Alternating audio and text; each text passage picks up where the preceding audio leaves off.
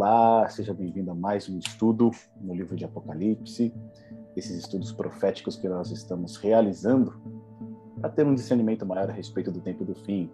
No sábado passado a gente finalizou os estudos introdutórios, onde a gente abordou a volta de Jesus e o estado dos mortos. E agora, hoje, de fato, a gente entra no livro de Apocalipse tá bom? Então, nessa semana a gente é, ficou combinado aí da gente estudar o capítulo 1 de Apocalipse, né? Para entender ali um pouquinho do que se trata a, o livro que foi escrito pelo apóstolo João. E aí hoje a gente vai consolidar algumas ideias que a gente teve durante esse estudo e já preparar o caminho para as demais etapas aí da nossa jornada, tá bom? Então, aqui antes da gente iniciar, eu vou pedir para minha irmã, a Dan, fazer uma oração para a gente para a gente iniciar esse estudo aqui maravilhoso no livro de Apocalipse.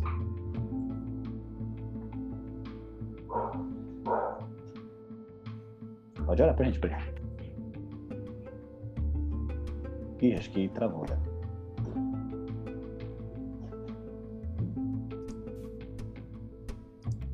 É, acho que a conexão dela travou. Então eu vou fazer uma oração aqui para a gente e a gente, assim que ela retomar, a gente volta aqui. Vamos lá, cara? Grandioso Deus, queremos te agradecer, Pai, por esse dia, pelo privilégio de estudarmos a tua palavra, de abrir a tua palavra e compreender um pouquinho mais daquilo que o Senhor tem preparado para as nossas vidas e aquilo que o Senhor tem preparado para todo mundo, Deus. Sabemos que as profecias, muitas delas já se cumpriram, algumas estão se cumprindo neste momento e uma pequena parte ainda está por cumprir. E pedimos que teu Santo Espírito nos guie para que tenhamos entendimento e sabedoria com relação a tudo aquilo que está se desdobrando na nossa vida. Que o Senhor abençoe este estudo, abençoe a todas as pessoas que depois irão assisti-lo. Eu peço em nome do Senhor Jesus. Amém. Então vamos lá. Gente, deixa eu compartilhar aqui o meu PowerPoint. E apesar dele ser PowerPoint, o poder real está na palavra, né? Então, Vamos lá. Mas ele é bom para a gente ter aí uma, uma direção. Então, vamos agora finalmente entrar no livro de Apocalipse, tá certo? E aqui, e tá até com o título ali errado, mas aqui é o nosso sumário, tá certo? Então, o que, que a gente vai abordar aqui neste estudo hoje? O contexto de Apocalipse, a interpretação do livro de Apocalipse, a estrutura do livro, o fluxo dos eventos, a cristocentricidade do livro de Apocalipse e a visão do profeta no exílio, tá bom? E depois a gente, a visão do profeta no exílio é justamente o capítulo 1 que a gente leu durante a semana. Então nós temos todos esses três, seis pontos aqui que a gente vai abordar, mas eles é, são bem resumidos. É, a ideia aqui não é a gente fazer um estudo exaustivo, né? Mas apenas dar as ferramentas para que a gente possa compreender o livro de Apocalipse de uma maneira mais assertiva, mais bíblica, tá? Então, quando a gente fala em Apocalipse, a primeira coisa que a gente já imagina, né, é o fim do mundo. É o Armagedon, né? A gente já imagina lá o filme do Bruce Willis, né, um meteoro vindo em direção à Terra, vai destruir tudo, uma bomba nuclear explodindo, a gente já imagina lá o, o presidente lá da Coreia do Norte, né, soltando uma bomba nuclear. E essa é uma ideia que fica no imaginário das pessoas. Geralmente as pessoas têm essa ideia do apocalipse como o fim do mundo, né? a destruição de tudo, grandes guerras, destruições em massa, é, calamidades, catástrofes. Então a gente pode às vezes até pensar que às vezes tudo que é de ruim com relação ao fim do mundo, as pessoas costumam a relacionar ao apocalipse, tá certo? E até cria um certo medo de algumas pessoas de estudar esse livro, né? Com medo ali de descobrir alguma coisa e descobrir que a coisa vai ser feia realmente. Então, aqui a gente tem né, a imagem dos quatro cavaleiros, etc. Geralmente eles são retratados né, de uma maneira é, terrível, né, de destruição. E aí até não é o até a, o show business, né, vamos dizer assim, até grandes artistas aí fazem uso dessa questão do apocalipse. Recentemente o Iron Maiden ele lançou um clipe chamado The, the Written in the Wall. É interessante, né? The Written in the Wall. E aí no videozinho que eles lançaram, eles fizeram um, um clipe animado. E ele é todo com é, ideias apocalípticas, desde Daniel Apocalipse. Aqui eles têm os quatro cavaleiros sentados nas suas motos, etc. E esse Written the Wall é a referência a Daniel capítulo 5, que foi lá no banquete de Belsazar que foi a escrita na parede, né? Que amedrontou ele ali totalmente. Eu até, quando eu vi esse vídeo, eu falei pro Pedrão, depois, se vocês quiserem assistir por curiosidade, não tem nada demais, mas ele tem alto teor profético. Parece até que eles estudaram com a gente Daniel e Apocalipse. Então você vê que até mesmo, né, pessoas que estão na parte secular, parece que eles têm um entendimento a respeito da, do livro de Apocalipse. E não é, muitas vezes, aquilo que a gente imagina, tá certo? Olha só, quando a gente fala de Apocalipse, o termo Apocalipse, né, por mais que ele denote para a gente essa ideia de destruição em massa, de grandes guerras e etc. É, na palavra, no grego, né, apocalipse significa tirar o véu, né, ou desvendar. O nome é, em inglês ele tem mais sentido com o termo grego, né? Apocalipse no inglês é, é revelation, né? Se você pega a Bíblia King James ou, ou as Bíblias é, no idioma é, inglês, o, o, Apocalipse é revelation, revelação. E ele te, está mais em harmonia com o grande enfoque do livro. Né? A ideia do livro de Apocalipse não é falar que tudo vai acabar com destruição, que vai acabar com grandes catástrofes, né? mas é a revelação do tempo do fim. E principalmente a revelação que Cristo nos concedeu para nos prepararmos para esse tempo do fim. Portanto, é uma mensagem muito mais de esperança do que uma mensagem que procura amedrontar as pessoas. Tá bom? Então, aqui o autor do livro de Apocalipse é João, um dos discípulos de Cristo, né? João, é, irmão de Tiago, é, filhos de Zebedeu, né? pescadores lá na região de Cafarnaum. Eles tinham um pequeno negócio ali com Pedro e André, né? uma, uma pequena frotinha ali de, de, pescaria, um pequeno negócio, né? Eram pequenos empreendedores, eles estavam começando e, e, João, quando a gente fala, né, sendo o autor de Apocalipse, a gente vê a história de João, quando a gente acompanha o texto bíblico dos evangelhos, depois nas suas cartas, uma mudança total de vida.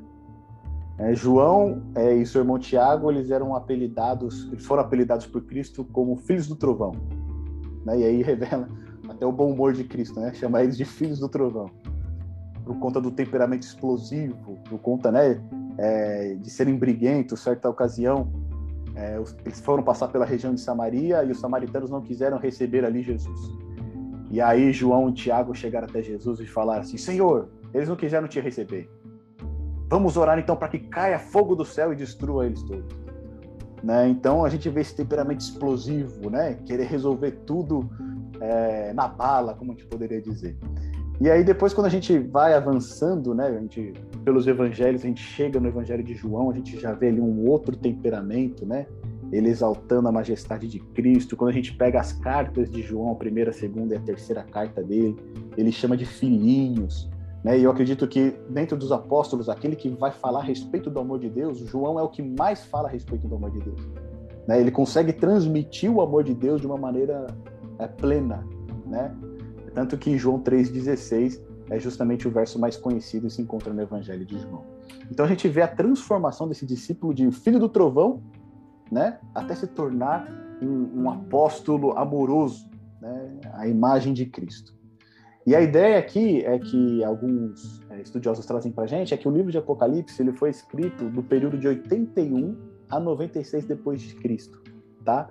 Justamente nesse período era o período em que o imperador Domiciano ele incitou uma perseguição aos cristãos, principalmente os cristãos ali da Ásia Menor. E dentre esses cristãos que foram perseguidos, João foi um deles. Tá certo? E ali a tradição conta que tentaram matar João, parece que tentaram jogar ele num caldeirão com óleo fervente e ele não morreu. E aí por conta disso, falaram, ah, já que a gente não consegue te matar, então a gente vai te exilar, né? Então mandaram ele para a ilha de Patmos, que é uma ilha que fica ali no mar Egeu, muito próxima ali da Turquia. E o contexto do livro do, é, de Apocalipse, escrito pelo apóstolo João, né, ele é escrito enquanto João está exilado nessa ilha de Patmos, tá? essa ilha prisão que fica ali no mar Egeu, algo como Alcatraz, né, nos Estados Unidos. É, João ele atuava como pastor na igreja de Éfeso, ali também próximo à região da Turquia, e auxiliava também nas demais igrejas da região. Fazia já algum tempo que ele havia saído de Jerusalém e ele estava ali assentado na região ali de Éfeso. É, ele foi levado para a ilha no governo do imperador Domiciano por causa da palavra de Deus, e isso é uma coisa que a gente vai ver nesse primeiro capítulo, né? Ele vai falar que ele está ali na, no exílio por conta da palavra de Deus e do testemunho de Jesus. Ao final do ano 96, quando Domiciano sai do poder e quem assume aí é o imperador Nerva, ele então dá um induto para João, liberta João e João acaba voltando para Éfeso, onde ele vai passar o restante dos seus dias. Tá bom? O livro ele é escrito primariamente para os cristãos da Ásia Menor, do primeiro século. Tá bom? E qual que é o estado desses cristãos dessa igreja, dessas igrejas da Ásia Menor? Eles estão vivendo uma pressão muito grande porque eles se recusam participar das práticas populares e religiosas, entre aspas. Porque dentro dessas práticas populares existia o culto ao imperador, tá? É, o que que aconteceu? Augusto, né, quando ele quando ele cria o Império Romano, né, quando ele de, fato ele estabelece o Império Romano, ele recebe um atributo de Deus. Só que ele e os outros imperadores nunca utilizaram esse atributo para receber adoração. Só que quando chega Domiciano, ele começa a querer exercer esse direito. Então ele começa a exigir das províncias romanas que ali eles façam um culto ao imperador, um festival de adoração ao imperador como se fosse um deus, como se fosse um patrono da cidade. E por conta disso, as pessoas que participavam desses cultos, elas recebiam algumas benesses, elas recebiam alguns privilégios. Os comerciantes, eles participavam desses cultos justamente para receber algum, algum agrado do governo. Então, por conta disso, toda a população fazia uma grande pressão para participarem desses cultos. Por quê? Porque você ia ser bem visto pela sociedade, você ia ser bem visto pelas camadas mais altas. E os cristãos, eles ficavam longe disso. Porque eles não queriam prestar esse culto. Porque o único culto que eles prestam é a Deus. E por conta disso, eles recebiam uma grande pressão dos familiares, da sociedade. Se você fosse um cristão, tivesse um negócio e você não participasse do culto ao imperador, o seu negócio estava ameaçado.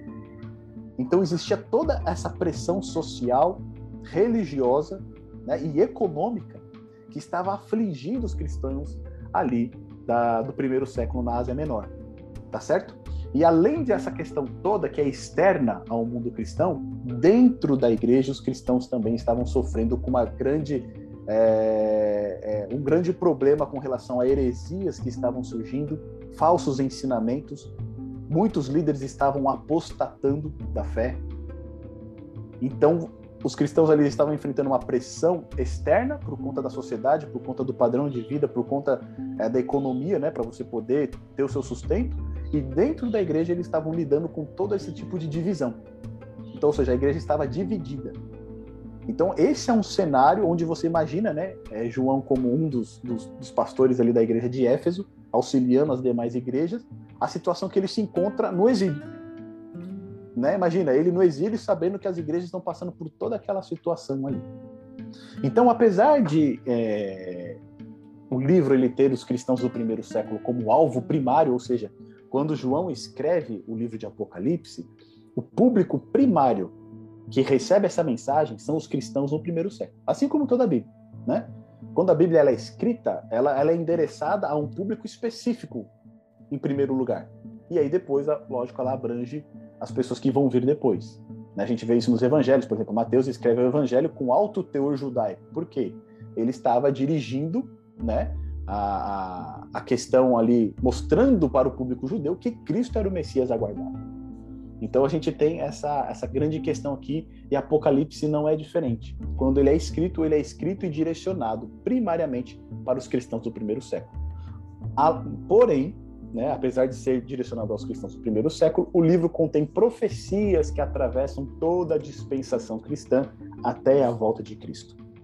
E enfatiza os últimos acontecimentos e como o povo de Deus está relacionado diretamente com eles. Tá bom?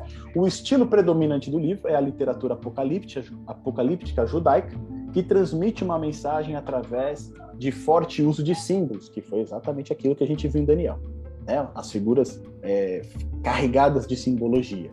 Esses símbolos eles podiam ser facilmente identificados pelo público primário para quem o livro foi escrito. E esse aqui é um ponto interessante. Por mais que quando a gente às vezes olha o livro de Apocalipse e a gente veja todas aquelas simbologias de bestas, etc., assim como a gente viu lá em Daniel, né, e às vezes para a gente aquilo parece ser confuso, para os cristãos do primeiro século, eles estavam familiarizados com, aquelas, com aqueles símbolos. Então, quando João falava a besta do mar, a besta da terra, eles, eles já tinham uma ideia do, do que, que era aquilo. Quando é, João falava de Babilônia, eles já sabiam o que representava a Babilônia. Quando João falava que viu uma mulher, eles sabiam o que, que é símbolo da mulher, é, o, que, com que ele estava relacionado. Tá certo? Então, o grande problema é para nós hoje, né? Dos dois, dois mil anos depois, identificar esses símbolos. Mas a gente vai ver aqui algumas ferramentas que vão nos ajudar a compreendê-los. Então, olha só. Quando a gente traça um paralelo de João e Daniel, é muito interessante, porque a gente percebe algumas coisas. Olha só. Daniel ele foi levado para o exílio babilônico por volta dos 17 anos, tá certo? João, ele começa a seguir a Jesus Cristo por volta dos seus 17 anos também. Primeiro ele foi seguidor de João Batista, né? E depois quando João Batista apontou para Cristo como o Cordeiro de Deus que tira o pecado do mundo, ele passou a seguir a Jesus junto com André. Daniel, ele foi retirado do seu lar em Jerusalém e foi levado para a Babilônia. Tá certo? João, ele foi retirado do seu contexto social ali, familiar, onde ele vivia ali em Éfeso, e foi levado para a ilha em Patmos. Daniel ele enfrentou provações por conta da sua fidelidade a Deus. A gente vê que Daniel é até lançado na cova dos leões por conta disso. João também enfrenta provações por conta da sua fidelidade a Deus. Ele está preso, exilado numa ilha prisão. Daniel ele recebeu visões com relação ao tempo do fim. João recebeu visões com relação ao tempo do fim. A Daniel foi lhe garantida a vitória de Deus nesse tempo. Para João também foi garantida a vitória de Deus.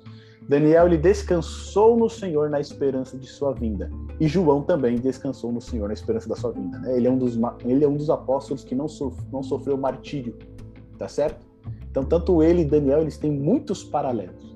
Né? Daniel ele é o autor do livro de literatura apocalíptica, apocalíptica do Antigo Testamento e João é o autor da, da, do livro de literatura apocalíptica do Novo Testamento. Avançando aqui, quando a gente olha para o livro de Apocalipse, a gente tem algumas maneiras de entender esse livro, tá certo?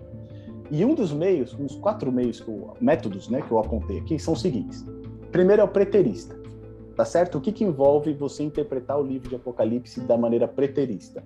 O livro de Apocalipse ele é endereçado apenas aos cristãos do primeiro século. Então, quem interpreta o livro dessa maneira, o que, que acontece? Ele fala que todos os eventos do livro de Apocalipse eles foram reservados lá para os cristãos do primeiro século. Hoje em dia, a gente pode extrair lições, mas não tem nenhuma mensagem que sirva para nós hoje. Tá certo?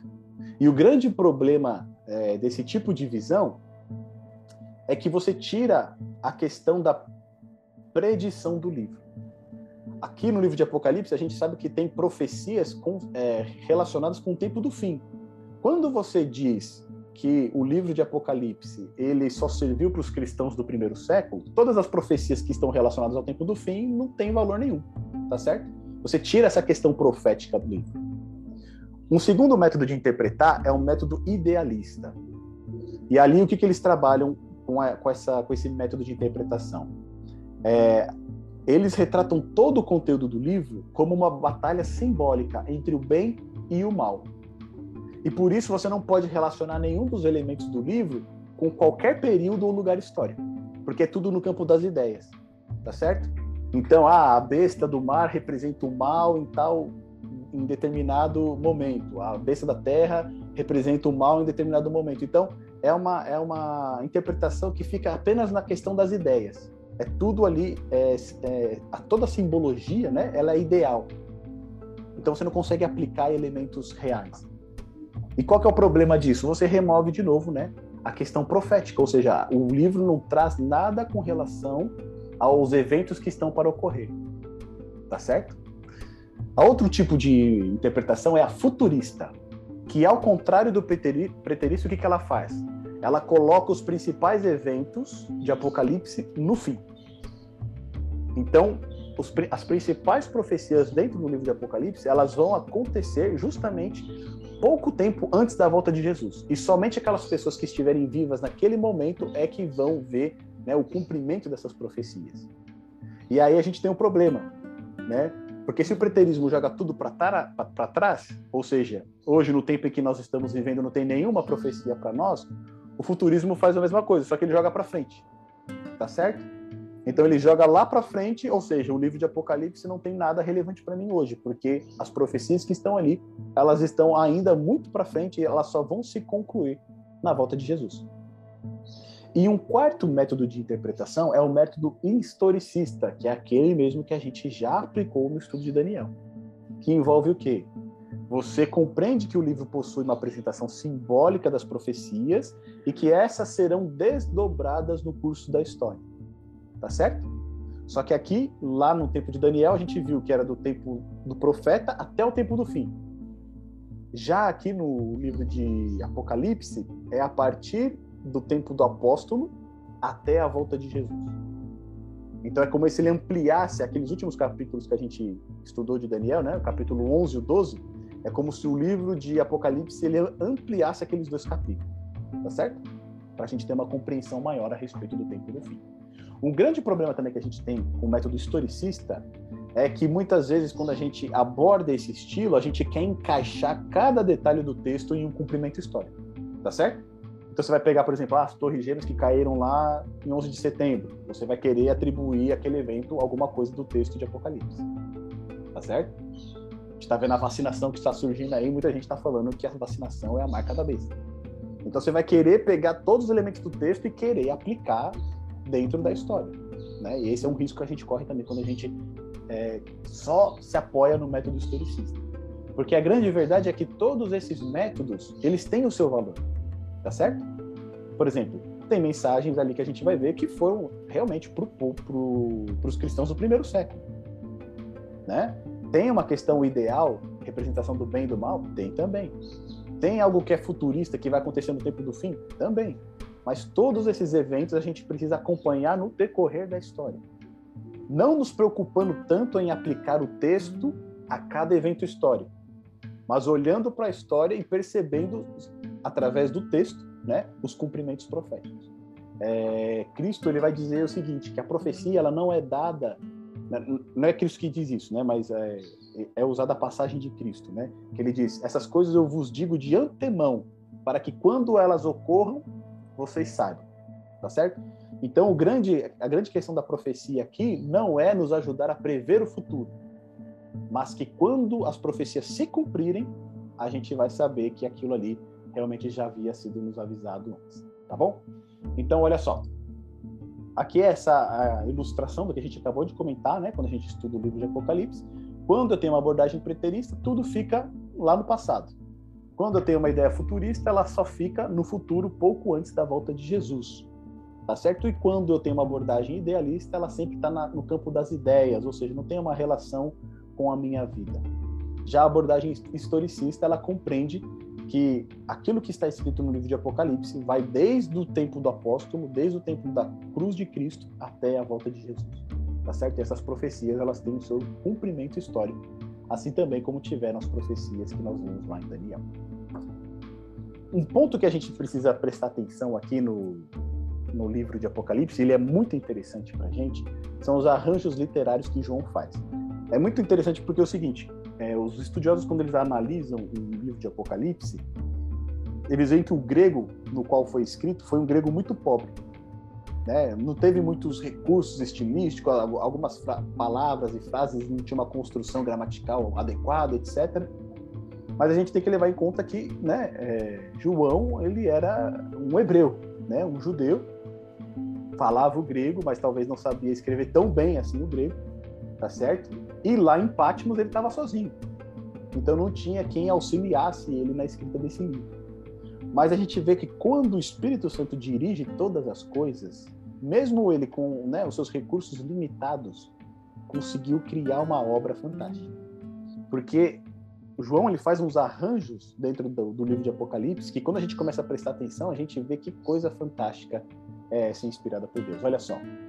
Tem uns arranjos que chamam passagem trampolim que é o seguinte: foi observado no livro de Apocalipse que o tema desenvolvido de uma grande sessão, geralmente ele é apresentado na conclusão da sessão que o precede. Ou seja, quando a gente vai iniciar uma sessão, que a gente dividiu o nosso estudo por sessões, certo? Então a gente tem o capítulo 1, depois a gente vai ter a mensagem às sete igrejas, depois a gente vai ver a visão do trono de Deus, os sete selos e assim por diante. Quando a gente termina uma sessão, o término daquela sessão, João ele faz um resumo do que aconteceu e ele já aponta quais serão os desdobramentos da próxima sessão. Uma coisa que a gente percebe, ó, se você estiver com a sua Bíblia, abre lá em Apocalipse no capítulo 1 a gente vai ver que no verso 20, João ele faz isso.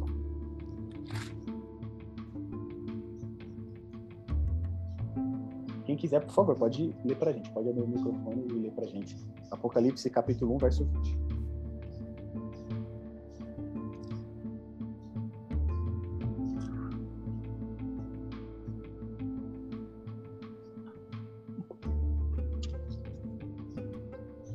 O simbolismo das sete estrelas que viste na minha mão direita e dos sete candelabros de ouro. As sete estrelas são os anjos das sete igrejas e os sete candelabros as sete igrejas. Olha só, a gente vê que nesse capítulo 1, João tem uma visão de Cristo, certo? Ele está no meio dos, dos candelabros ali. E aí depois, no final, Cristo explica para João o que, que é as sete estrelas e o que são os sete castiçais ele diz o quê? Que os sete castiçais que ele viu são o quê? As sete igrejas. Quando a gente olha para o capítulo 2, o que, que tem lá? Mensagem à igreja de Éfeso. Não é isso? E aí você vai ter a mensagem para sete, sete igrejas. Ou seja, quando terminou essa primeira sessão, que é, é a sessão de introdução, João ali no final, ele já está falando o que, que vai acontecer agora, daqui em diante, na próxima sessão. Que é o quê? As sete igrejas. Tá certo? E aí no final do capítulo 3, que é no final da sétima igreja, né, a Odisseia, ali também a gente vai ter um resumo que vai apontar para o que, que vai acontecer no capítulo 4 e 5, que é a visão do trono de Deus. Então a gente começa a perceber que antes dele iniciar uma nova sessão, ele faz um resumo e já aponta quais serão os principais temas da sessão seguinte. Então isso a gente chama de passagem trampolim. Né? João, ele prepara você para o que vai vir adiante. Então isso é muito bom porque elimina os achismos que a gente pode ter ah, eu acho que está falando sobre tal assunto ou determinada coisa. Não. João ali antes ele já diz qual que é o tema do assunto que vai ser desenvolvido na próxima sessão, tá bom? Um outro padrão que a gente identifica aqui é identificação-descrição, que é o quê? Quando um novo personagem ele é introduzido no livro de Apocalipse, ele é identificado com uma descrição pessoal ou uma posição desse elemento na história e sua atividade. Então, Apocalipse, no verso 9, capítulo 1, verso 9, João ali ele tem a visão de Cristo, tá certo? Quer dizer, verso 9 não, verso 9 ele tem a visão dele, né? Ele fala a respeito dele próprio. Ele vai falar, eu, João, que também sou vosso irmão e companheiro, mas ele faz uma descrição dele, ó, perceba.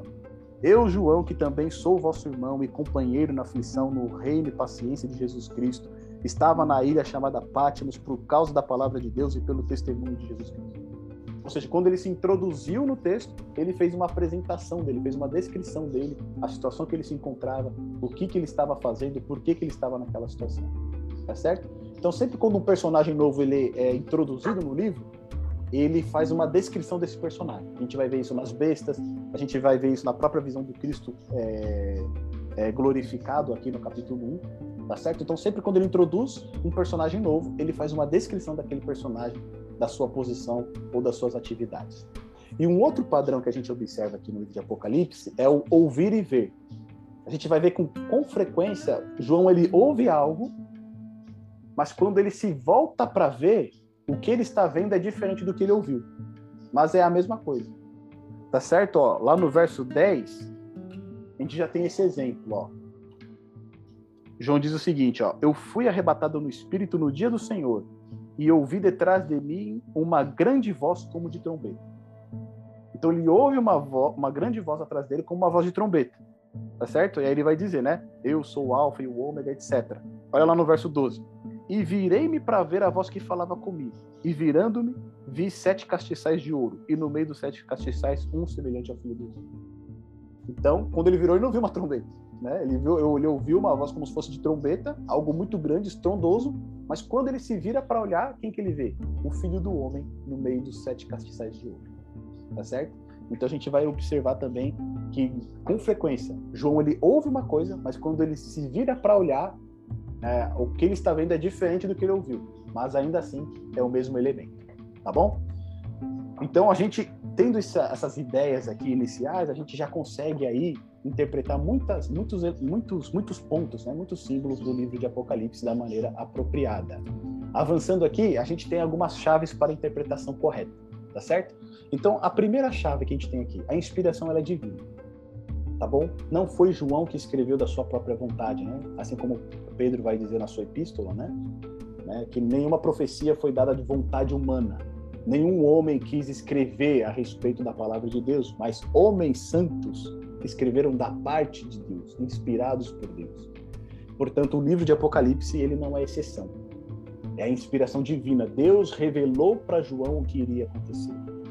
E a gente sabe que a profecia apocalíptica, diferente da profecia clássica, né? A profecia clássica ela tem dupla aplicação e ela pode ser condicional. Ela pode ou não se cumprir naquele momento. Já a profecia apocalíptica não, né? Ali ela vai se cumprir.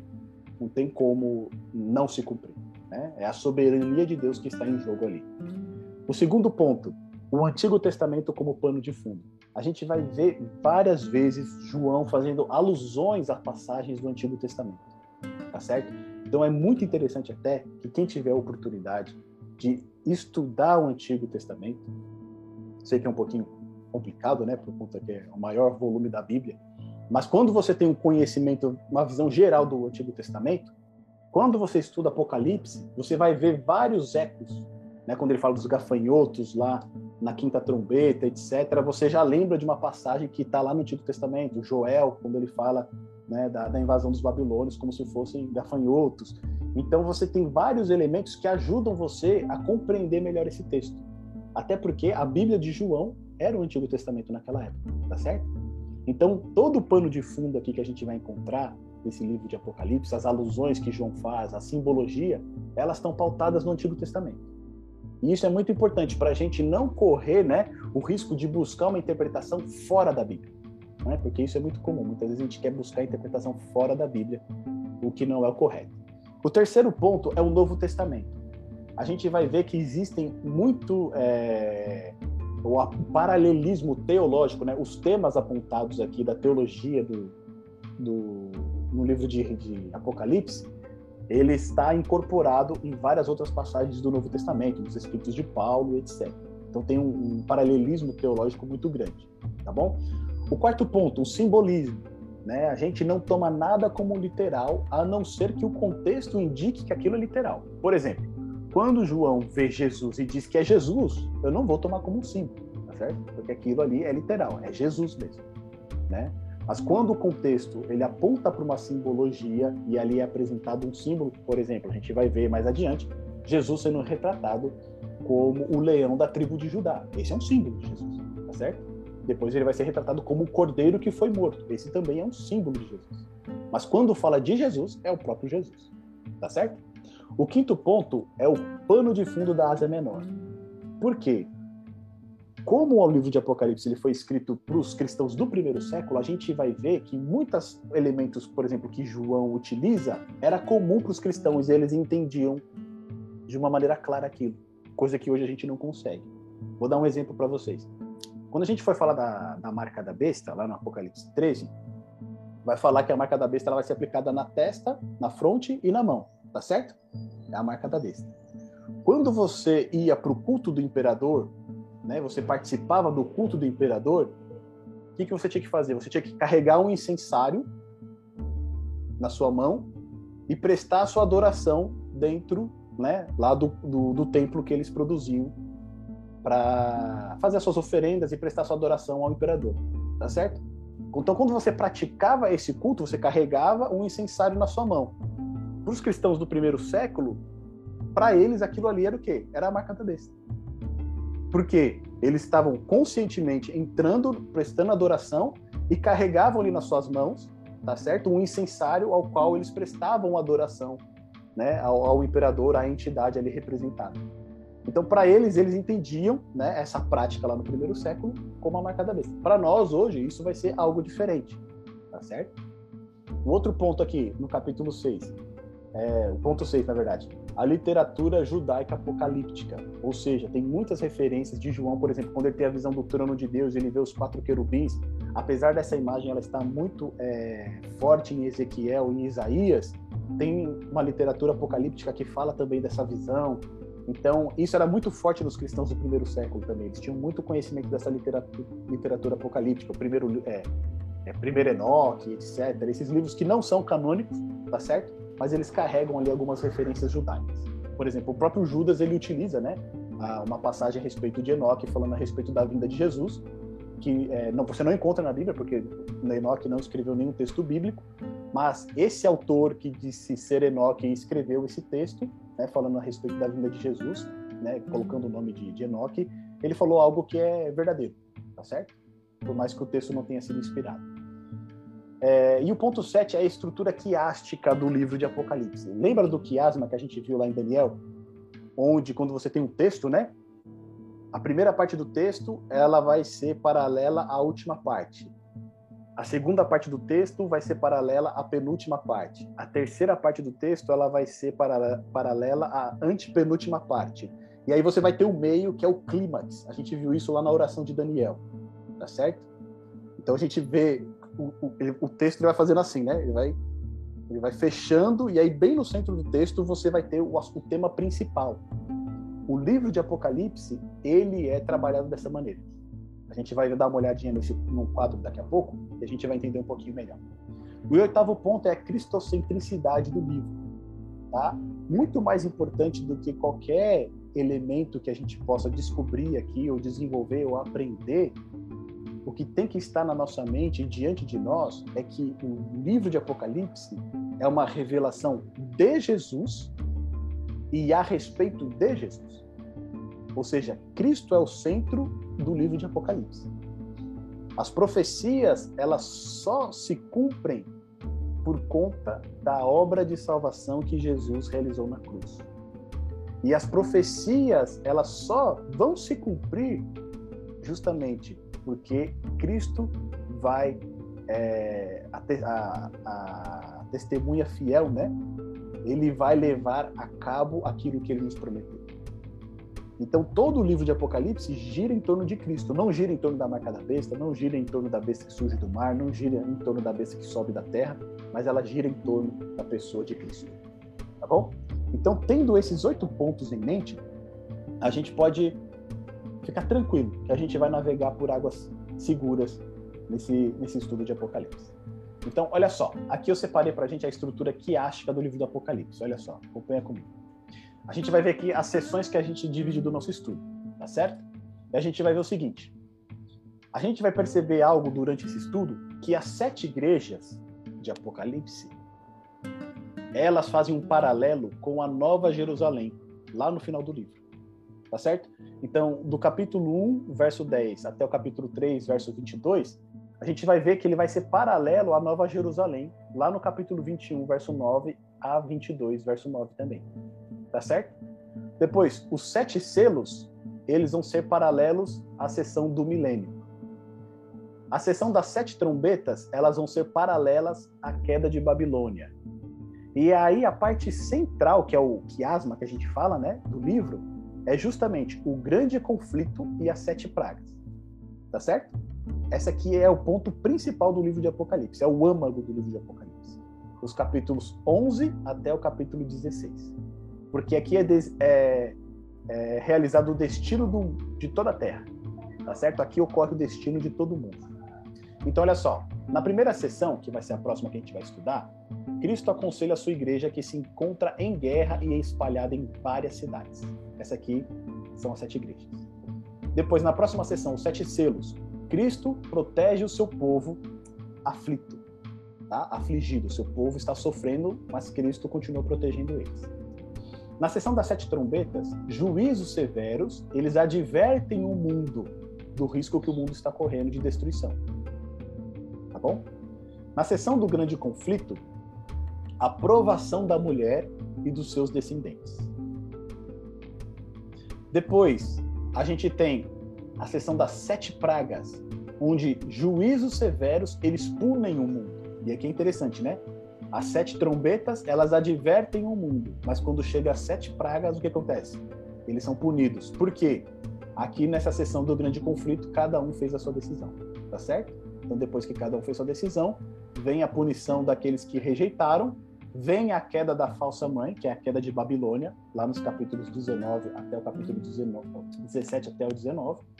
Depois a gente tem o milênio, que é onde Cristo entroniza o seu povo glorificado. Lembra que a gente falou que na volta de Jesus nós vamos reinar com ele? Então aqui Cristo ele entroniza o seu povo glorificado. E depois por último, a Nova Jerusalém, onde Cristo recompensa a sua igreja, que agora desfruta a paz e se encontra reunida numa só cidade. Tá vendo? Então aqui nas sete igrejas a gente tem a igreja espalhada enfrentando lutas e dificuldades. No final do livro a gente vai ter a igreja unida, tá certo? E desfrutando da paz junto do nosso Senhor. Portanto, a divisão que a gente tem aqui no livro de Apocalipse é a seguinte: do capítulo 1 até o capítulo 14, a gente tem a porção histórica do livro. Ou seja, são eventos que já passaram e eventos que nós estamos vivendo neste momento. Tá bom? A partir do capítulo 15 até o capítulo 22 entra a porção escatológica, ou seja, é a porção que está destinada ao tempo do fim, as últimas coisas, tá certo? O que, que entra nisso então? As sete pragas, a queda de Babilônia, o milênio e a Nova Jerusalém. Teve muita gente preocupada, né, querendo saber se a, as, as, sete pragas já eram a, a, Covid, né, a pandemia já eram as sete pragas que estavam chegando, mas não, não é. Você queria falar alguma coisa, tá? Em quais são os capítulos da Nova Jerusalém? A Nova Jerusalém é do 21 ao 22. Do 21, verso 9 ao 22, verso 9 bom? E aí a gente tem né, o prólogo e o epílogo. Né? O prólogo seria do capítulo 1 até o verso 8, né? Capítulo 1, do verso 1 até o verso 8, que seria o prólogo, e o epílogo é no capítulo 22, do verso 9 em diante, né?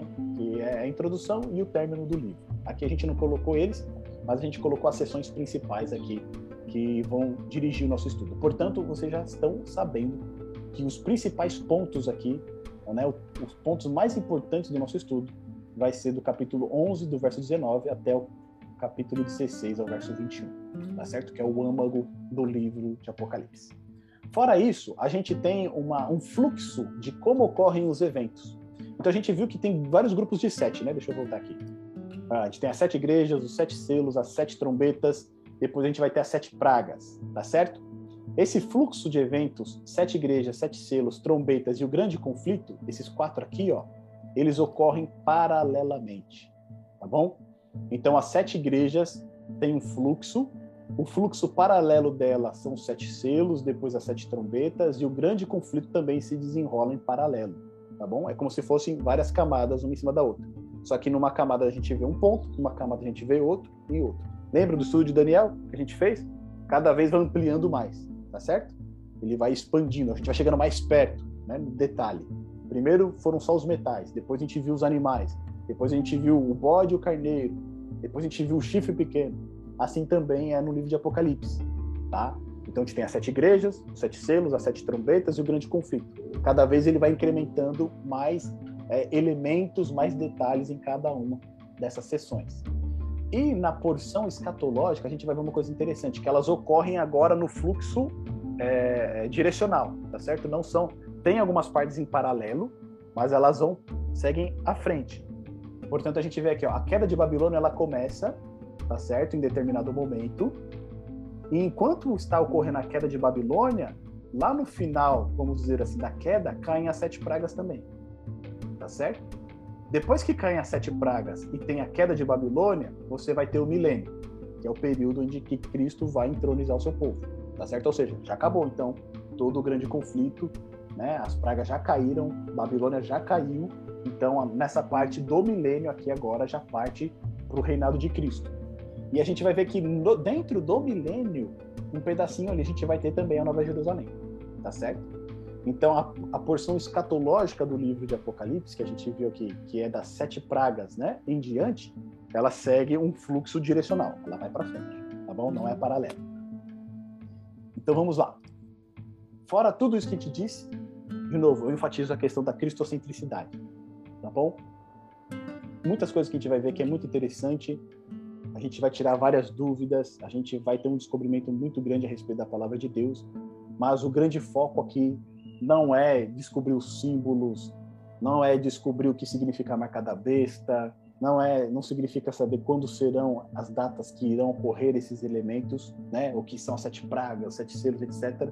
Tudo isso é importante. Mas se Cristo não for o centro da mensagem, não adianta a gente estudar o Apocalipse, tá certo? Porque muita gente só vai se preocupar, a gente só vai criar teorias e vai perder o foco principal, que é a nossa salvação em Cristo Jesus, porque é Ele que direciona a história, tá bom? Então, dito tudo isto, acredito que aqui a gente já recebeu, né, os elementos que a gente tinha para a gente compreender Apocalipse de uma maneira mais segura. A gente vai entrar então no texto onde a gente vai ressaltar aqui os pontos principais. A gente não vai ler porque a gente já leu durante essa semana, mas a gente vai ressaltar os pontos principais aqui do capítulo 1, tá certo? Então na seção A visão do profeta no, Elísio, no, no exílio, a gente vê logo no verso 1 ali de quem que o livro está tratando. A gente vê lá, revelação de Jesus Cristo. E esse revelação de Jesus Cristo significa tanto que Jesus está dando a revelação, quanto a revelação é sobre Jesus. Tá certo? Significa as duas coisas. Jesus ele está dando a revelação e a revelação é dele próprio. E de quem Jesus recebeu essa, essa revelação? De Deus. Tá certo? O próprio Pai deu para ele essa revelação. A gente vai ver depois lá no capítulo 4 do livro selado, né? Onde ele entrega para Cristo, Cristo abre aquele livro selado e quando ele abre aquele livro, ele destrincha então a história. Ele abre a história diante dos olhos do profeta. Então, essa revelação que Cristo recebeu, que é dele própria, foi dada pelo seu Pai, Deus. E ele fez o quê? Ele deu para mostrar aos seus servos as coisas que em breve devem acontecer. E aí a gente entra num ponto, né?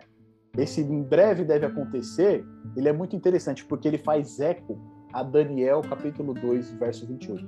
O texto em grego aqui, que em breve devem acontecer, ele é muito similar ao de Daniel capítulo 2, verso 28, que é justamente quando Nabucodonosor ele tem o sonho da estátua. Olha que coisa fantástica. Então, quem puder, lê pra gente Daniel capítulo 2, verso 28. Pode deixar marcado aí em Apocalipse, para a gente voltar fácil para ele. Mas olha esse texto de Daniel capítulo 2, verso 28, que é do sonho de Nabucodonosor, né? Quem encontrar pode ler pra gente.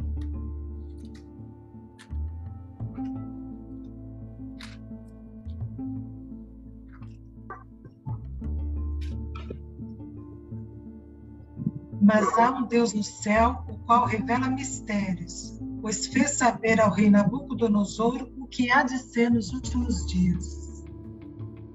É isso aí. Então, esse o que há de acontecer nos últimos dias, ou o que há de ser nos últimos dias, é o mesmo que aqui, ó, que em breve devem acontecer. Ou seja, se lá no sonho de Nabucodonosor ele teve um sonho da estátua, e né, era um sonho que ia até o fim dos tempos, então a gente já, logo de cara no livro de Apocalipse, percebe que essa revelação de Jesus Cristo é uma revelação que vai até o tempo do fim também. E aí já cai por terra aquela questão da interpretação preterista, tá certo? Porque se tudo que está escrito aqui só serve para os cristãos no primeiro século, por que então aqui João, né, ele já abre dizendo que o que está revelado nesse livro é concernente àquilo que vai acontecer nos últimos dias, tá certo? Então ele fala que foi enviado por intermédio do seu anjo e notificou ao seu servo João. Foi uma escadinha, né? Deus revelou a Jesus, Jesus entregou para o seu anjo e o anjo notificou ao seu servo João. E João escreveu e mandou para as igrejas. Então a gente vê ali, né? Toda é, é uma coisa é, fantástica isso como Deus trabalha, né? Porque Deus poderia muito bem já aparecer direto, o Pai, né? Aparecer direto para João e revelar para ele. Mas não, o que, que ele fez? Ele revelou para Cristo. Cristo então entrega a mensagem para o anjo. Anjo notifica João. João vai escrever e aí essa carta vai ser levada para as igrejas. Então, ou seja, Deus envolve, né, todo um círculo de pessoas, de agentes ali no plano da salvação. E aí no verso 2 diz o seguinte: o qual atestou a palavra de Deus e o testemunho de Jesus Cristo quanto o que viu. Ou seja, aquilo que João viu é a palavra de Deus e é também o testemunho de Jesus Cristo. Mais para frente lá em Apocalipse 19, a gente vai ver que o testemunho de Jesus Cristo é o espírito de profecia, ou seja, é o dom profético. Então, João, ele atestou que as visões que ele teve é a palavra de Deus e também é o espírito de profecia. E aí no verso 3 ele diz o seguinte: Bem-aventurados aqueles que leem e aqueles que ouvem a palavra da profecia e guardam as coisas nela escritas, pois o tempo está próximo. Que tempo está próximo? Da volta de Jesus. É interessante o seguinte: desde o primeiro século, desde o tempo dos apóstolos, eles aguardavam a vinda de Jesus. Eles já sabiam que ali eles já estavam vivendo os últimos tempos. Por quê? A partir do momento que Cristo morre na cruz, Satanás já foi derrotado. Acabou. Tá certo? A partir do momento que Cristo né, derrama o seu sangue ali na cruz, ele saiu vitorioso. Ele é o vencedor. Ou seja, o que faltava para se desencadear, para que o reino se tornasse do nosso Deus, eles ainda não tinham né, toda a visão ampla daquilo, mas eles já aguardavam a vinda. Tá certo? Por mais que Jesus né, desse uma segurada nele. A gente viu lá em Atos, né? Que eles perguntavam, Senhor, é nesse tempo que o Senhor vai restaurar Israel e vai estabelecer o seu reino? Ele fala, ó, saber os tempos não compete, né? né é, é, só compete a Deus, né? Então, daí ele dava uma segurada ali nos discípulos, mas eles já aguardavam já a vinda do Senhor Jesus. E quando a gente olha aqui eh, em Apocalipse capítulo 1, por que ele diz que o tempo está próximo? Porque os eventos que começam a se desencadear até a volta de Jesus já começaram. Lógico, né? João ele não, não tinha uma ideia de quanto poderia ser esse tempo, mas eles já haviam começado, ou seja, se eles já começaram, para acabar é logo, tá certo? Então, essa mensagem era uma mensagem urgente para a igreja dos, é, dos, cristãos ali do primeiro século e é urgente também para nós. E aqui a palavra bem-aventurados no verso 3 é a mesma que Jesus vai utilizar lá no Sermão do Monte, as bem-aventuranças, tá certo? Bem-aventurados, pobres de espírito, etc. Porque bem-aventurados é o quê? Feliz, tá certo? mas não no feliz de alegria, é, de sempre estar sorrindo. É um feliz de estar plenamente satisfeito, plenamente completo. Essa é a felicidade bíblica. Né? Não significa que você está rindo o tempo inteiro, mas significa que você está satisfeito o tempo todo. Tá certo? Então, esse bem-aventurados aqui é o mesmo lá de Mateus, no capítulo 5. Depois a gente avança aqui, e aí João ele vai, a partir do verso 4, dizer o seguinte, né? João às sete igrejas que se encontram na Ásia, graça e paz a vós outros. E aí ele usa a saudação apostólica, né? Graça e paz. Graça através do sacrifício de Jesus Cristo e paz, que é o sentimento que a gente tem a partir do momento que sabemos que pela graça somos salvos. Então, essa é uma saudação comum, né, de Paulo, de Pedro e de João também. Aqui utiliza ela, graça e paz. E aqui ele já diz para quem são, né, quem são os destinatários dessa mensagem são sete igrejas. Tá certo? Aí você fala assim, ah, por que você deixa tudo pintado assim de amarelo? Tá? E aí é um exercício que eu vou propor para vocês. Quando vocês estiverem estudando a Bíblia, pega o marca-texto e vai grifando de amarelo as palavras que se repetem. Vocês vão ver que depois que vocês né, estudarem todo o texto, vocês vão olhar assim, ele vai ficar todas aquelas marcas em evidência.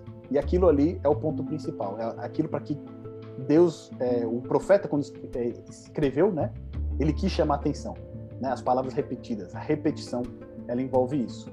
Então aqui a gente já vê, ó, as sete igrejas é, né, é são os destinatários dessa mensagem. E essas sete igrejas são as igrejas que a gente tem lá na Ásia Menor no primeiro século, tá certo? A gente vai ter a relação delas daqui a pouco. E aí depois diz, diz o seguinte: é, graça e paz a vós outros da parte daquele que é, que era e que há de vir e da parte dos sete espíritos que se acham diante do seu trono, e da parte de Jesus Cristo, a, fiel testemunha, o primogênito dos mortos e o soberano dos reis da terra. E aqui percebe que nessa saudação, João ele invoca a, a Trindade, porque ele diz o seguinte, ó, da parte daquele que é, que era e que há de vir. Tá certo? O que, que ele está querendo dizer aqui? Aquele que era, que é e que há de vir. Que ele é eterno. Ele era, ele é e ele há de vir tá certo? É a pré-existência, é a eternidade. Essa palavra que, esse termo que João utiliza aqui, é muito parecido com aquele que está lá em Êxodo, capítulo 3, verso 14, quando Deus aparece para Moisés na sarça ardente, tá certo? E aí Moisés conversa com ele, ele pergunta quem ele é e ele fala: Eu sou o que sou, né? Então esse nome de Deus no Antigo Testamento, Eu sou o que sou, ele determina também exatamente isso, um ser que sempre existiu eu sou o que sou. Eu sempre existir, né? É a mesma ideia aqui de João. Aquele que era, aquele que é, que era e que há de vir, ou seja, sempre existir. Tá bom? Então ele evoca lá em Êxodo capítulo 3, verso 14, o quê? Né? O nome de Deus. Eu sou o que sou, o eu sou. E aí depois ele fala, ó, da parte dos sete espíritos que se acham diante do seu trono. E a gente vai ver que esse número 7, né, ele, ele carrega uma simbologia muito grande aqui no livro de Apocalipse. O 7, ele é, costumamos dizer que é o número da perfeição ou o número de Deus. Tá certo? Deus ele cria o mundo em seis dias, no sétimo ele descansa no sábado. No seu mandamento ele vai falar: lembra-te do sábado para o santificar, né? Vai falar a respeito que Deus criou todas as coisas e o sábado pertence a Ele, tá certo? Então o sétimo dia pertence a Deus. Jesus ele vai dizer que Ele é o Senhor do sábado. Então o sete ele está muito ligado a Deus. Então quando diz aqui sete espíritos que se acham diante do seu trono, né? Pela nossa mentalidade é, ocidental a gente já imagina sete almas, né? Translúcidas na frente do trono de Deus. Mas o que o João está querendo enfatizar aqui é o Espírito Santo. Porque sete é o número divino. E você tem o Espírito, ou seja, é o Espírito de Deus. Lá em Isaías capítulo 11, no verso 2, o profeta ele vai falar a respeito desses sete espíritos, certo? Que é o Espírito Santo, que estaria sobre Jesus. Se você quiser dar uma conferida lá comigo, ó, dá um pulinho lá em Isaías para a gente ver junto. Isaías 11, capítulo 2. Você vai ver essa referência ao Espírito Santo quando ele fala, né, a respeito aí desses sete espíritos em, em Apocalipse. Isaías 11, verso 2. Quem encontrou pode ler pra gente, por favor.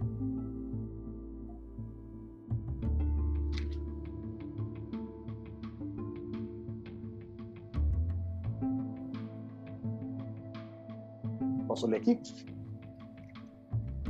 Olha só. E repousará sobre ele o Espírito do Senhor, um. O Espírito de sabedoria, dois. E de entendimento, três. O Espírito de conselho, quatro. O Espírito de fortaleza, cinco. O Espírito de conhecimento, seis. E o Espírito de temor do Senhor, sete. Então esse é o Espírito do Senhor. Quem é? O Espírito Santo, é o Espírito de Deus, que estaria sobre Cristo, né? O descendente ali é, é, o rebento né, de Jessé, o filho de Davi. Então ele seria cheio do Espírito Santo de Deus. Então esses sete espíritos que se acham diante do trono do Pai, que a gente viu que é o que era o que há de vir, esses sete espíritos é o Espírito Santo.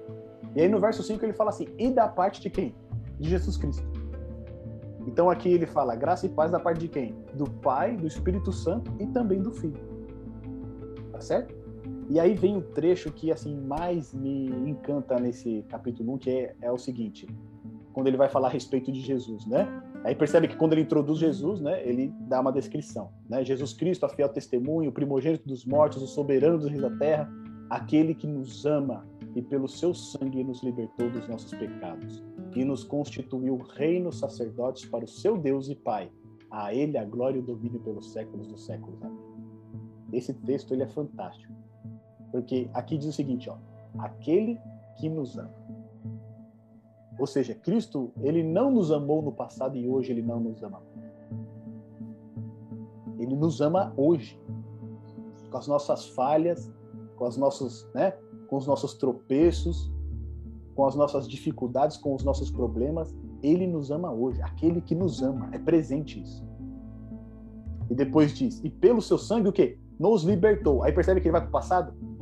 nos libertou. Olha lá, libertou foi um evento passado. Onde que ele libertou a gente? Na cruz. Ali ele nos libertou dos nossos pecados. Ou seja, foi uma ação anterior, lá no passado. A morte de Cristo na cruz nos libertou dos nossos pecados. Mas hoje, é, hoje ele nos ama. E depois diz: e nos constituiu reinos sacerdotes para o seu Deus e Pai. E aqui ele define, né? Para que que ele nos libertou dos nossos pecados? para que nós pudéssemos ser o quê? Reino e sacerdotes para o seu Deus e Pai. E aí eu penso, né? Puxa vida, eu não mando nem na minha casa, né? Porque quem manda na minha casa é minha esposa. Mas Cristo, ele me constituiu o quê? Rei no seu reino. Olha que coisa fantástica. E não somente rei, mas me constituiu também o quê? Sacerdote. Quando a gente fez o estudo do santuário, a gente viu o quê? Que o sacerdote, ele estava todo momento ali no templo servindo a Deus, tá certo? Servindo a Deus e também ao, é, a, a população em geral. Mas o trabalho do sacerdote ali, a primazia era o quê? Dentro do templo de Deus, servindo a Deus. Ou seja, o que é, nos, é, nos é apresentado aqui é que quando Cristo nos liberta do pecado, ele nos liberta para fazer parte do seu reino e também sacerdotes para Deus. É que ele já diz o que a gente vai fazer na eternidade. A gente vai reinar e a gente vai, a gente vai ser sacerdote. Ou seja, a gente vai ministrar junto a Deus. E olha que coisa fantástica é essa. Olha que privilégio está sendo nos concedido. E esse privilégio não é uma coisa nova, né? não é uma coisa só do Novo Testamento. Porque se a gente vai lá em Êxodo capítulo 19, no verso 6, a gente vai ver que quando o povo de Israel é libertado, a gente vê que antes de serem dados os dez mandamentos, né, esse mesmo objetivo tinha sido dado para eles. Deus havia libertado o povo do Egito, do cativeiro, para ser o quê? Reis e sacerdotes do seu reino. Tá certo? Ou seja, aquilo que antes era, vamos dizer assim, é exclusivo para Israel, tá certo? Era primordial para Israel, agora é transferido para a igreja. Ou seja, através de Cristo, né? Essa bênção, esse privilégio, ele é universalizado para todos aqueles que o aceitam como seu Senhor e Salvador.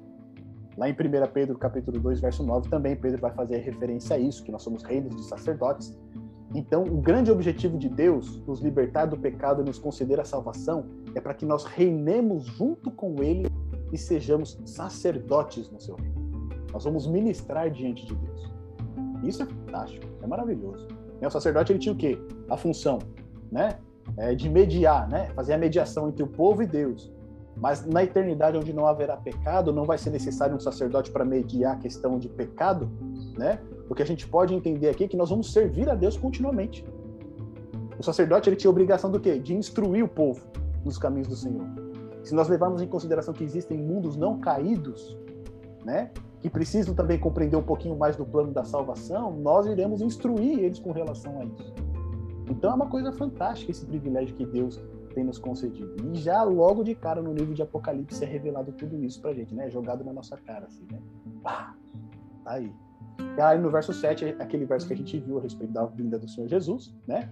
Eis que vem com as nuvens e todo o olho verá até quantos os traspassaram e todas as tribos da terra se lamentarão sobre ele, certamente amém. E aí de novo a gente vê, né? Eu sou o alfa e o ômega, diz o Senhor Deus. Aquele que é, que era e que há de vir o Todo-Poderoso. E aqui tem um ponto interessante. Porque aquele que é, que era e que há de vir, repete novamente, que a gente viu lá no verso 4, tá certo? Então já tem uma repetição aqui. O que, que Deus está revelando para gente? Que Ele é eterno, Ele está na condução de todas as coisas. Não tem nada que foge do seu conhecimento. Ele está a par de toda a situação. E quando ele diz eu sou o alfa e o ômega, né? Apocalipse, o Novo Testamento foi escrito em grego. E a primeira letra é o alfa, né, do grego. E a última é o ômega. Então o que, que ele está querendo dizer? Eu sou o princípio e o fim. Não no sentido de ter um começo e um término, mas no sentido de sempre ter existido. De novo, né, ele demonstra que a sua eternidade, o seu controle da história, ou seja, ele está guiando todas as coisas. Fiquem tranquilos. É como se Deus dissesse, o seguinte: Eu sou, né? Fiquem tranquilos eu estou conduzindo todas as coisas. E aí, nos versos seguintes, a gente vê, né? Verso 9. Então, aqui, João agora começa a falar a respeito dele. Agora ele vai introduzir ele. Eu, João, irmão vosso e companheiro na tribulação, no reino e na perseverança, em Jesus achei-me na ilha de Patmos por causa da palavra de Deus e do testemunho de Jesus. A gente já viu na nossa introdução que João ele foi levado para o exílio por conta da palavra de Deus, tá certo? por ser fiel à palavra de Deus, pra, por não se submeter àquela pressão toda que estava ocorrendo em volta dele. A gente não imagina o que possa ter levado ele ali para Patmos, mas se a gente vê que a circunstância ali né, do primeiro século era uma pressão social muito grande para que a igreja se conformasse com, com as práticas ali deles, mundanas e seculares, e João diz: Não, eu não vou participar disso, ele, como um líder de igreja, diz: Não, eu não vou participar disso, ele pode ter causado alguns transtornos para o governo, tá certo? E por conta disso, eles tenham levado ele é, para o exílio. Primeiro tentaram matar ele, não conseguiram, então exilaram ele. Tá certo? Então a gente vê que por conta da palavra de Deus, muitas vezes a gente vai enfrentar dificuldades por ser fiéis à palavra de Deus. E isso entra diretamente em relação com aquilo que é dito, né? Por Deus. Eu sou aquele que é, que era e que há de vir. Ou seja, eu estou no controle. Por mais que vocês enfrentem dificuldades, lutas, por mais que vocês enfrentem perseguições, tribulações, eu estou no controle. Por isso que Deus enfatiza isso né, nesse, primeiro, nesse primeiro capítulo. Depois é dito o seguinte no verso 10: Achei-me no espírito, em espírito no dia do Senhor e aí ele diz que ouviu por trás dele uma grande voz como de trombeta, dizendo: O que vê, escreve em livro e manda sete igrejas. Quais são essas? Éfeso, Esmirna, Pérgamo, Tiatira, Sardes, Filadélfia e Laodiceia. Tá certo? Então aqui é interessante que João lhe diz que ele estava no dia do Senhor e ele ouviu por detrás dele uma grande voz. E aí muitos interpretam esse o dia do Senhor como sendo o domingo, né? O dia do Senhor. Mas se a gente levar em, em questão é, a vida de João, né? João era judeu, tá certo? De maneira nenhuma ele, ele iria utilizar o dia do Senhor para falar a respeito do domingo. E os cristãos no primeiro século, até parte, na verdade, assim, os cristãos que permaneceram fiéis às escrituras, eles jamais deixaram de guardar o sábado. Eles eram minorias, né? Espalhados por todo mundo, mas eles jamais deixaram de guardar o sábado. A gente vai ver vários relatos de grupos cristãos vivendo, né, em locais remotos, etc., mas guardando ainda, preservando a guarda do sábado. O, o grande cisma que a gente tem da igreja é, ortodoxa no Oriente, a igreja ocidental lá em Roma, é, também tinha envolvido a questão do sábado, tá certo? Porque as igrejas do Oriente continuavam guardando o sábado. Roma já estava trabalhando para que o domingo fosse o dia é, de observância. Então, aqui, quando João diz eu estava no dia do Senhor, pode significar duas coisas. Ou ele recebeu a visão no sábado, ou ele teve uma visão do dia do Senhor. Que no Antigo Testamento representa o dia em que Deus vai acabar de uma vez por todas com a história na Terra, tá certo? É o grande dia do Senhor. Então pode significar as duas coisas. E alguns estudiosos eles entendem dessa maneira que João ele recebeu essa visão no dia do Senhor, no sábado, e com relação ao dia do Senhor, que é a visitação de Deus. Que é o dia em que Deus, né, vai trazer a juízo todas as coisas. Então ele pode significar as duas coisas. Por que no dia do Senhor? E por que também com relação ao juízo? Se a gente entender que o dia do juízo, o dia do Senhor, que é o dia em que Deus julgará todas as coisas, ele vai acabar com o mal de uma vez por todas, você concorda que a gente vai entrar num tempo de paz, a gente vai entrar num tempo de descanso, sem mais pecado. É isso. E o sábado representa o quê? Justamente isso. Né? Você tem uma correria louca na semana inteira, chega no sábado, você se desconecta dessas coisas, se conecta com Deus e aí você tem paz. Né? Nem sempre é possível, né? mas a gente faz o máximo para ter paz, para ter tranquilidade, para descansar. Então, se você interpretar esse no dia do Senhor como sendo sábado ou como o dia da visitação de Deus, as duas se encaixam perfeitamente. Tá certo? E a interpretação aponta para que realmente tenha sido no sábado que ele teve essa visão e que também foi a respeito do tempo do fim. Depois, então, o que acontece? Ele ouviu uma grande voz, como trombeta, tá certo? O que, que você vê, escreve num livro e manda sete igrejas. E aqui é um ponto interessante. É, ele escreve um livro, ele não escreve sete. Né? A gente tem uma de falar de sete cartas para as igrejas, mas não. É um livro com, um, com sete mensagens, tá certo? Então, a ideia aqui é que você tinha uma mensagem específica para cada igreja, mas que o livro todo era lido também nessas igrejas. E aí depois, quando ele volta para se ver, o que, que ele vê? Ele vê sete candeeiros de ouro. E no meio dos candeeiros, um semelhante a filho do homem. Lembra que o filho do homem a gente viu lá em Daniel 7, certo? E era como o próprio Jesus se autodenominava, né? Ele gostava de se, se chamar de filho do homem nos evangelhos. Então o que, que ele tem uma visão? Ele vê sete candeeiros de ouro E no meio dos sete candeeiros, ele vê um filho do homem, ele vê o próprio Jesus, com vestes talares e cingido à altura do peito com uma cinta de ouro. A sua cabeça e cabelos eram brancos como alva lã, como neve. Os olhos como chama de fogo, os pés semelhante ao bronze polido, como que refinado opa, numa fornalha, e a voz como a voz de muitas águas. Tinha na mão sete estrelas, e da boca saía-lhe uma afiada espada de dois gumes. O seu rosto brilhava como o sol na sua força. Quando vi, caí aos seus pés como um morto. Porém, ele pôs sobre mim a mão direita, dizendo: Não temas, eu sou o primeiro e o último. Olha que coisa fantástica. De novo, eu esqueci de grifar aqui, ó. Mas de novo a ênfase. Eu sou o quê? O primeiro e o último. Percebe que Jesus ali, ele toca ali no João e fala assim, calma, fica tranquilo, né? Eu estou no controle. Eu governo a história. Eu sou o primeiro e o último. E essa visão que João tem aqui de Cristo, né, glorificado na sua glória, é a, é a mesma visão que Daniel tem lá no capítulo 10. Vamos voltar lá rapidinho? Daniel capítulo 10? Só para a gente relembrar, porque a visão que Daniel teve foi idêntica.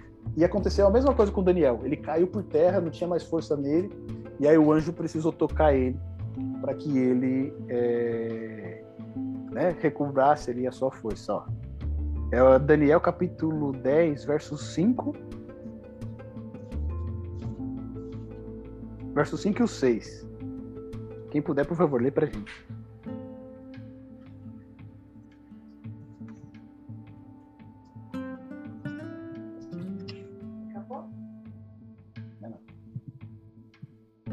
encontrar, pode ler para gente.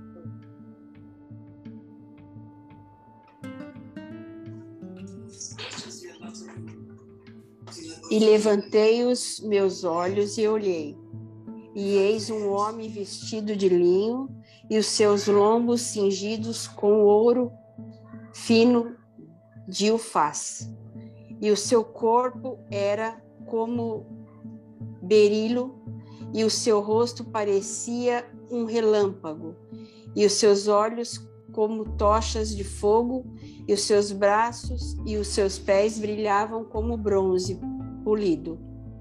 E a voz das suas palavras era como a voz de uma multidão. Olha lá, João vai falar que era a voz de muitas águas, né? E lá no verso 8 diz o seguinte: ó, Fiquei, pois, eu só a contemplar esta grande visão, e não ficou força em mim transmudou-se o meu semblante em corrupção e não tive força alguma. Então a gente percebe que a visão que Daniel teve de Cristo, né, lá no capítulo 10, é a mesma visão que João está tendo aqui. E aí um ponto que eu quero dividir com vocês é o seguinte: lembra que a gente viu, né, todo o ritual do santuário ali por cima? E olha só essas vestes aqui de Cristo, ó. Ele está com vestes talares e cingido à altura do peito com uma cinta de ouro, tá certo? Quando a gente olha aqui, deixa eu tirar aqui o da apresentação para gente. Quando a gente olha aqui a roupa do sacerdote, olha só, uma veste talar, tá certo? Vestido até, o, até os pés e uma cinta aqui, e que tinha aqui fios de ouro nessa cinta. Ou seja, a visão que João tem de Cristo é de Cristo como sacerdote. E lembra que o sacerdote ele oficiava aqui no lugar santo e no lugar santo a gente tinha o quê, né? A gente tinha três móveis ali. A gente tinha a mesa com os pães, a gente tinha o candelabro e a gente tinha o altar de incenso. Tá certo? Que, que João viu? Ele viu Cristo com as vestes sacerdotais no meio de sete candelabros. Ou seja, Cristo, né? Ele está ali no executando a sua função sacerdotal e ele está no meio de sete candelabros.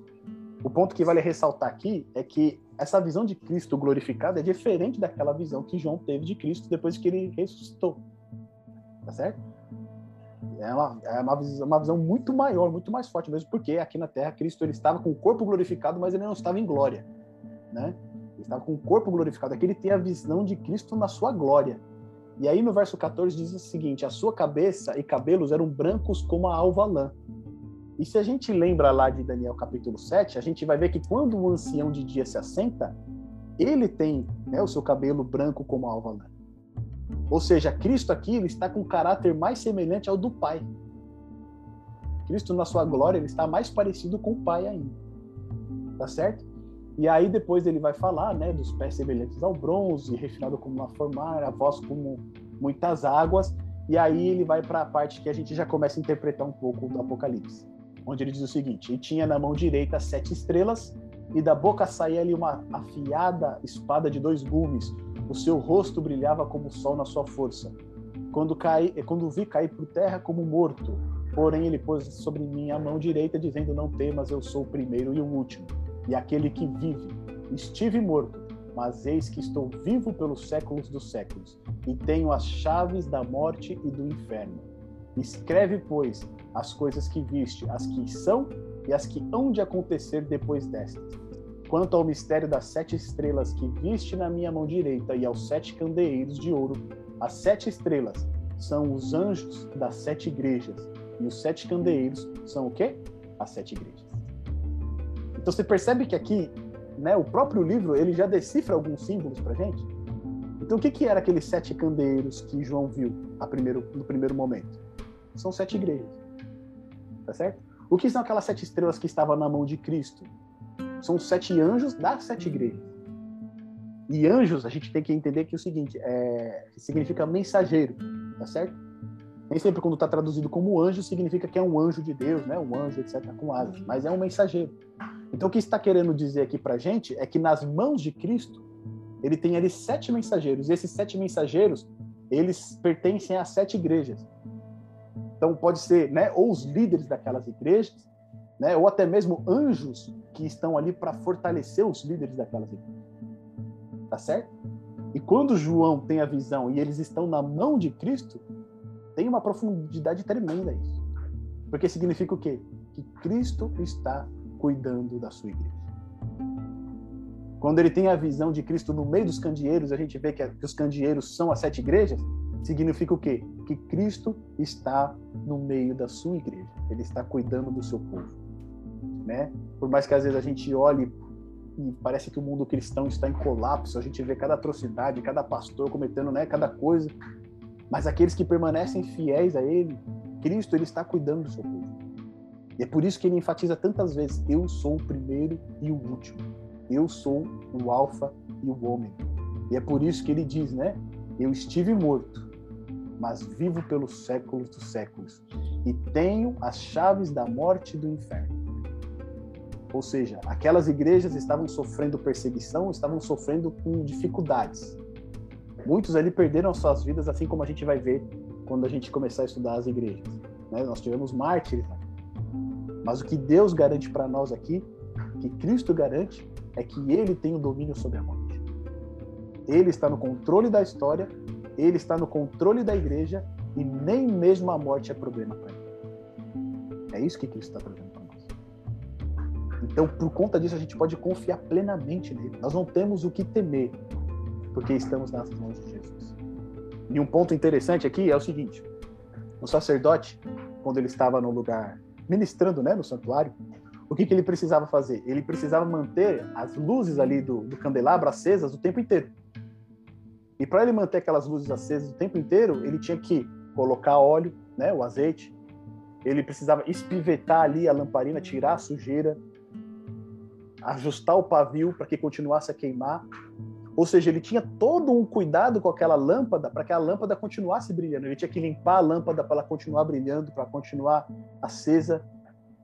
E quando a gente começa a entender que o sacerdote tinha todo esse cuidado, né, com o candelabro, para que ele não apagasse a sua luz, e a gente transporta para o cuidado agora de Cristo no meio dos sete candeeiros. O que Cristo está fazendo nos sete candeeiros?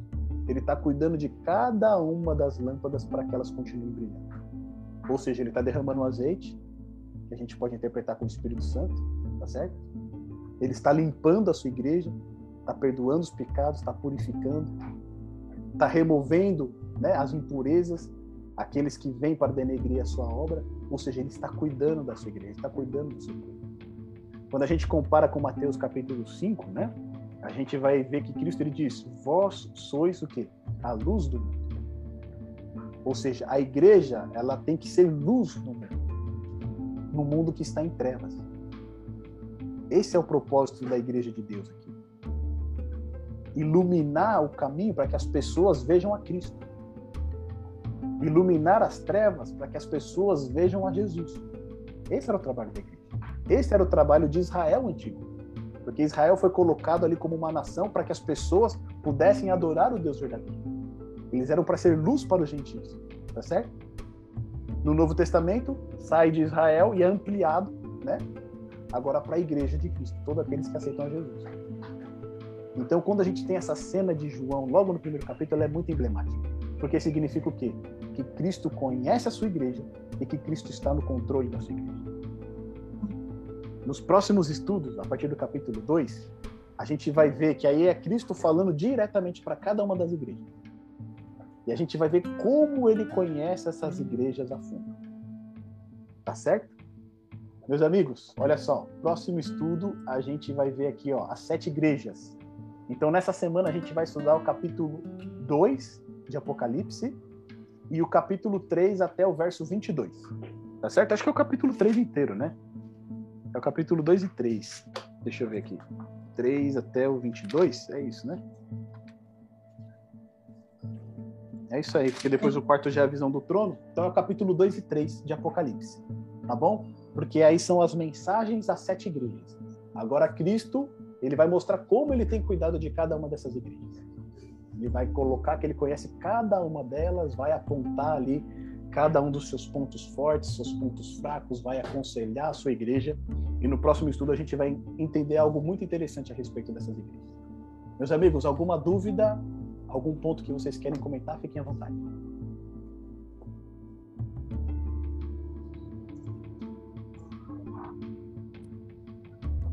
Tudo certo aí, Cláudio?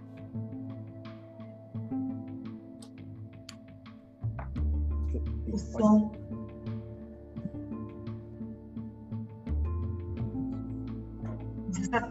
Desabilita o, habilita o microfone, Cléo.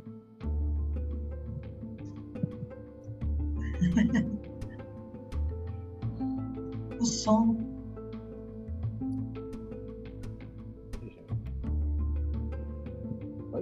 Não tá indo? Não Tá indo? Não tem problema. Não tem problema.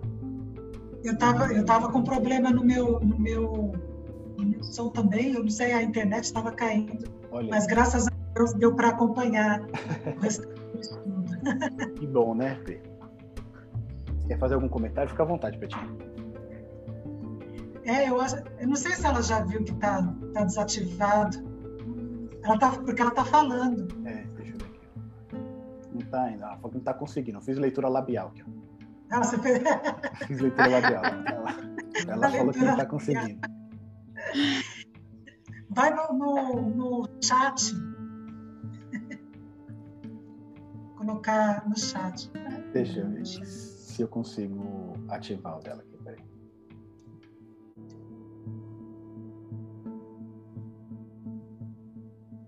É, é é ela que tem que. Aqui, ó. Só dá para eu pedir para ela ativar o som, não tem como, como eu ativar para ela. No chat, no chat não dá, meu preto?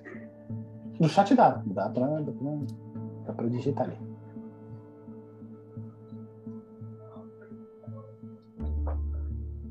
Eu acredito que nesse primeiro estudo, aqueles pontos que a gente levantou inicialmente, deu para a gente perceber bem eles logo nesse primeiro capítulo, né? Então a gente vê ali, né, a evidência ali, é, o foco principal na pessoa de Jesus Cristo e na sua obra ali para poder estar conduzindo o seu povo até os derradeiros aí, momentos da nossa história. Eu, eu gostei muito dessa parte, né, quando você fala do, do- das vestes sacerdotais, né? Uhum. E é, é muito interessante porque a gente estudou o juízo e quando é, mais avançar, né, o estudo do livro, a gente vai ver então Jesus como sumo sacerdote, né? Exato. Então, a vê né, o plano da salvação completamente revelado, né, através das profecias, também no Apocalipse. Então, é importante, né, os estudos que a gente fez antes, anteriores, agora ajudam bastante e trazem mais luz, né? Exatamente. Agora que ela conseguiu ativar, né, Cláudia? É exatamente essa, o que a Damares acabou de falar aí, porque o livro de Daniel ainda está muito fresco na minha memória, né? E ele, e ele faz traça muito paralelo. O que ele disse lá, tudo se concretiza com, no livro de João, né? Exatamente. Tudo que ele disse lá, você vê que vai se manifestando, tudo que foi visto, tudo que. Mas eu acredito que João não sofreu tanto quanto Daniel, né? Com aquele doido lá do Nabucodonosor, né? O problema de, o problema de Daniel eu acho que é ele que sofreu um pouquinho menos. é, o problema de, de Daniel é que ele estava na corte do rei, né? Não tinha nem para ele onde ele fugir ali, né? Na, o, o João pelo menos estava longe de Domiciano, estava longe, né? Dos imperadores romanos ali. Os imperadores, é. Muito bom, minha gente. Olha só, se vocês tiverem qualquer dúvida, por favor, podem colocar, tá? Mas eu acredito que esse primeiro capítulo é mais tranquilo, né?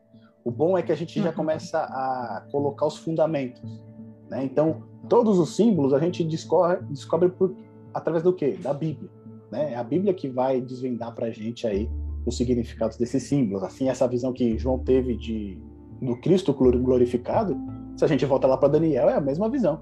Né? Se a gente lembra do estudo que a gente fez no santuário, são as roupas do sacerdote. Então a gente já consegue associar essas questões e a gente não viaja muito né? no que poderia ser. E até um ponto interessante que essa visão de que tem assim, né, tem o João Paulinho e ele estuda Apocalipse há 30 anos. E ele, ele tem uma frase que é a seguinte: é Deus nos encontra no lugar onde nós estamos. Ou seja, Deus ele vai falar com a gente, né, de acordo com o nosso contexto, de acordo com a nossa vida. Então, por isso que ele vai ser único para mim, ele vai ser único para Cleo, ele vai ser único para Damares, ele vai ser único para Cláudia. Por quê? Ele vai ao encontro das nossas necessidades, de acordo com a nossa história de vida, de acordo com as nossas experiências. É por isso que a, a nossa história com Deus, nosso relacionamento com Deus é diferente. Ele é único ao mesmo tempo, né? Porque cada um tem a sua. E aí é interessante que ele vai falar assim: essa visão que João tem do Cristo glorificado tinha uma deusa é, da Ásia Menor que chamava Hecate. Depois, se vocês tiverem curiosidade, vocês podem jogar no Google Hecate. E quando você vê a, a, a figura dessa Hecate, é, é, muito parecida com a visão que o João está tendo de Cristo glorificado. Ela tem olhos com fogo, com, com, chamas nos olhos, na mão ela carrega uma estrela, na outra mão ela carrega uma chave. Né? Então a figura, ela está no meio de lâmpadas também, de, de é, de velas, etc. Então a, a figura é muito comum. Por quê? Os destinatários lá da Ásia Menor, quando eles leram essa, esse primeiro capítulo, o que, que eles falaram?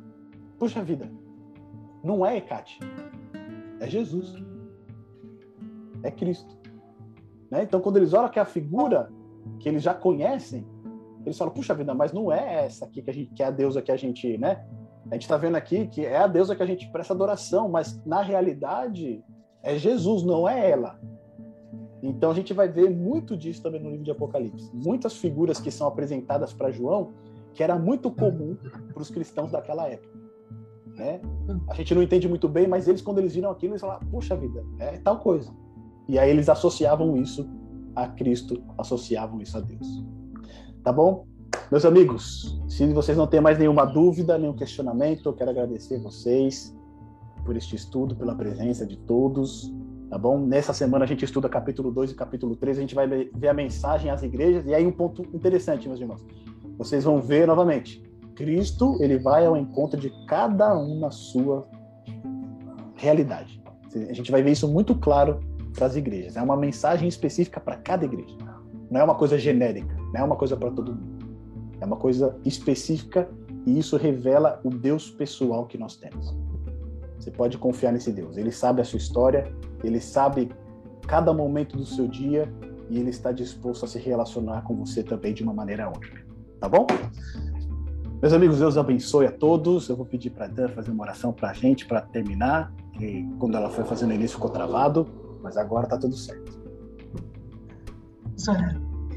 Querido Pai, nós te agradecemos, te agradecemos pelos momentos que podemos estudar a tua palavra, em especial este livro, o livro de Apocalipse, porque podemos entender, Senhor, a estrutura, porque podemos já no início, no capítulo, nos primeiros capítulos, ver que o Senhor é um Deus que nos ama, que não nos desampara e que nos deixou revelado ah, o seu desejo, o seu propósito ao criar cada um de nós e o seu propósito com o plano da salvação e que no desenrolar desse plano nós nos mantenhamos ao teu lado neste caminho, buscando conhecer-te mais.